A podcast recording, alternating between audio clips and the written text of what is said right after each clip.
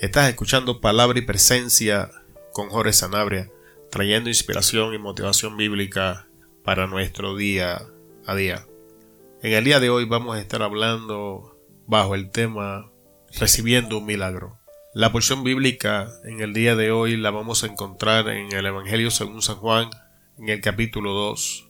Y vamos a estar hablando desde el versículo 1 hasta el versículo 11. Estas son las bodas, la, la boda en Caná. Y vamos a estar usando como verso clave o la base de esta enseñanza el verso 3 del capítulo 2 y faltando el vino, la madre de Jesús le dijo, no tienen vino. Oremos. Padre, en el nombre de Jesús, te adoramos, bendecimos tu nombre, glorificamos tu nombre.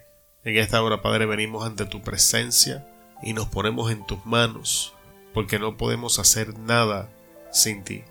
No hay nada que podamos hacer en nuestras fuerzas. Pedimos sabiduría, pedimos dirección. Espíritu Santo, que la palabra fluya, ayúdanos a enseñar lo más conciso y lo más claro posible, que no inflemos el mensaje con palabras vanas y explicaciones innecesarias. Y antes de que tu palabra fluya, antes de que tu conocimiento sea manifiesto, a ti doy la gloria, porque es tuya. Pon pan fresco sobre esta mesa Prepara la mente y los corazones de las personas que tú has predeterminado que han de escuchar esta enseñanza. Y te pido Espíritu Santo que tú remuevas todo impedimento del enemigo para que esta enseñanza alcance a las, las personas que tú has preparado. En el nombre de Jesús te damos gracias. Amén. En el día de hoy vamos a estar hablando de una enseñanza que hemos escuchado predicaciones y estudios bíblicos terribles de ellas. Es, mi intención en el día de hoy traer ciertos puntos que veo en la historia que nos posicionan en el lugar correcto, tanto para ejercitar nuestra vida de oración como para impactar la vida de otras personas y que otras personas reciban un milagro como consecuencia de esto. La Biblia nos enseña que Jesús se encuentra en una boda en Cana y es importante mencionar que esto significa que las personas que estaban teniendo la boda de alguna manera, forma o razón estaban relacionados con Jesús. La Biblia no nos dice qué clase de relación tenían con ellos, pero al invitarlo a la boda podemos entender de que alguna relación existía entre ellos, podemos entender que había cierta conexión entre estas personas. Porque si, si algo es bastante obvio es que no queremos desconocidos en un momento tan especial de nuestra vida. No, no, no queremos personas que no conozcamos, que no estemos relacionados de alguna manera en un momento como este. Sin embargo, Jesús se encontraba en este lugar y encontramos la evidencia de que fueron invitados en el versículo 2 de este capítulo donde dice y fueron también invitados a las bodas Jesús y sus discípulos. Así que podemos decir que estas personas, sin saberlo, estaban preparando el camino para, para un milagro que ellos no sabían aún que necesitaban. El, el, mero hecho de invitar a Jesús a las bodas aseguraba la provisión que estaban a punto de recibir, aseguraba las cosas que iban a pasar. Y esto, esto es importante porque estamos en unos tiempos donde estamos tan ocupados donde vivimos con una rapidez, vivimos eh, en, unos tiempos donde muchas veces actuamos primero y entonces nos acordamos de Jesús. Sin embargo, la Biblia nos enseña que tenemos que invitar a Jesús a nuestra vida, que tenemos que invitar a Jesús a nuestros proyectos, que tenemos que invitar a Jesús a nuestras agendas, que tenemos que invitar a Jesús a todo aquello que emprendamos, porque esto va a asegurar la mano de Dios a favor nuestro. Esto va a asegurar que Jesús va a estar ahí presente. Y estas personas le invitaron a la fiesta. Entonces, si prestamos atención cuando vamos al versículo 3, las personas que se estaban casando, ellos no sabían lo que estaba pasando con el vino. O por lo menos la Biblia no registra que ellos veían o sabían ni tenían conocimiento de que la provisión de vino se estaba acabando y, esto era un problema porque en los tiempos de Jesús que se, que se les acabara el vino antes de que terminara la fiesta era una, una, una señal de falta de, de, provisión, era una señal de falta de manejo, era, era un asunto que afectaría su estatus negativamente, eh, era el inicio con el pie izquierdo de, de su matrimonio, porque significa que invitaron más personas de las que ellos podían proveer, y esto habla de, de la falta de manejo y todas estas cosas, el mero hecho de que se acabara el vino, los ponía en una posición de deshonra. Sin embargo, ellos no son quienes ven este problema. Es la madre de Jesús, María, quien ve el problema. Y entonces María toma el problema y lo lleva a Jesús y le dice, no tienen vino. Y esto habla de oración. Una de las razones que tenemos problemas con nuestra vida de oración es que estamos centrados en nosotros mismos. Hacemos oraciones que solamente se centran en nuestras necesidades, hacemos oraciones que solamente se centran en nosotros y olvidamos presentar en oración a otras personas. No le prestamos atención que cuando Jesús nos permite ver la necesidad de otra persona, no es para que hablemos de la persona, no es para que la critiquemos, no es para que murmuremos, no es para que la tengamos en poco, es para que oremos por ella y que esta persona pueda recibir cambios beneficiosos por la oración que hicimos. Es importante mencionar que la Biblia no registra que María fue y le dijo a los encargados de la boda que ella había hablado con Jesús para que supiera el vino. María quedó en el anonimato.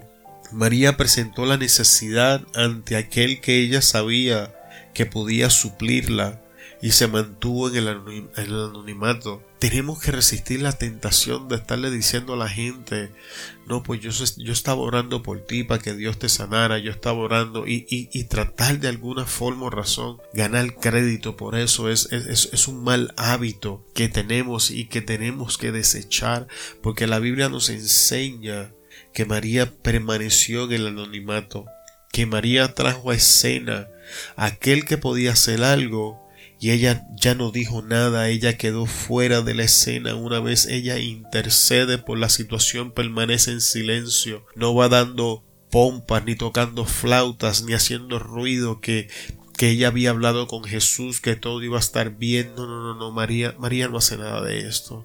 Y, y es algo que nosotros tenemos que aprender. Interceder por las personas y permanecer en. Interceder por las personas sin que ellas sepan y ver cómo la mano de Dios comienza a mover a favor de ellos sin decirle ni una cosa. Es importante mencionar que la contestación de Jesús hacia María, mujer que tienes conmigo, en el versículo 4, es porque María no se estaba acercando a él, a esa faceta de hijo, se estaba acercando a su divinidad, y Jesús entonces traza una línea y es por eso que no la trata como madre. Y sin embargo en el versículo 5 de esta historia encontramos el único mandato que María da en toda la historia bíblica. Haced todo lo que os dijere. Y esto es importante. Haced todo lo que os dijere. Ese es el único mandato bíblico que María presenta y este mandato bíblico anula la creencia de muchas personas de que tienen que hablar con María para que María hable con Jesús, para que Jesús hable con el Padre. María misma está diciendo hagan todo lo que Jesús les dice, hagan todo lo que Él les diga. Y entonces ahora tenemos a Jesús y la Biblia nos enseña que habían allí seis tinajas de piedra para agua. Y esta agua no era de la calidad de agua para tomar. Esta calidad era, esta agua solo servía para que las personas se lavaran los pies, los invitados se lavaran los pies cuando llegaban a la casa porque eso era parte del ritual de la purificación de los judíos y era algo que se hacía. O sea que esta agua no es de la mejor calidad. Esta agua no es agua que servía para beber, su único propósito era limpiar los pies y las manos de los que llegaban a la casa y no servía para otro propósito. Y ahora que María habla con Jesús, la Biblia no nos dice si Jesús sabía o no sabía lo que estaba pasando. Así que no voy a entrar en, en, el conflicto, ¿no? Pues Jesús siendo Dios ya sabía o no sabía. La Biblia no me dice sí o no, así que no voy a abundar en eso, pero sí quiero abundar en esto. Jesús ya estaba en la fiesta. Jesús ya lo habían invitado a la boda, pero Jesús no se movió hasta que alguien no le presentó la necesidad a él. Nosotros tenemos este hábito invitamos a Jesús a nuestra vida, le entregamos nuestra vida, hacemos una profesión de fe sincera, arrepentidos de nuestro pecado, iniciamos este proceso de transformación, pero en algún momento de nuestras vidas comenzamos a olvidar presentar la necesidad a los pies de Jesús. Olvidamos traer hasta Él estas circunstancias, estos problemas y estas cosas que están aconteciendo en nuestras vidas. Y Jesús, la Biblia nos enseña en esta porción bíblica que Jesús no reaccionó ante la necesidad hasta que alguien presentó una oración, hasta que alguien habló con él. Y esto, esto es importante, sea en nuestra vida o sea en la vida de nuestro prójimo. Dios está esperando que hablemos con él al respecto para mover su mano. Aun cuando Jesús le dice, esta no es mi hora, Jesús decide hacer algo cuando María le presenta la necesidad, cuando alguien viene y le presenta el problema, entonces ahora Jesús decide tomar cartas en el asunto. Y esto es poderoso. Es muy probable que Dios esté presente en nuestra vida que el Maestro esté presente en nuestra vida, que el Maestro esté caminando con nosotros, pero no esté moviendo su mano a favor nuestro o a favor de aquellos que nos rodean, porque no hemos presentado la petición ante Él, no hemos presentado la necesidad ante Él, así que Él no mueve su mano porque nadie ha venido a consultar con Él, porque nadie ha venido a decirle que hay una necesidad. Si Él lo sabe, si Él no lo sabe, es irrelevante. Todo lo que necesitamos es presentarle a Él la necesidad.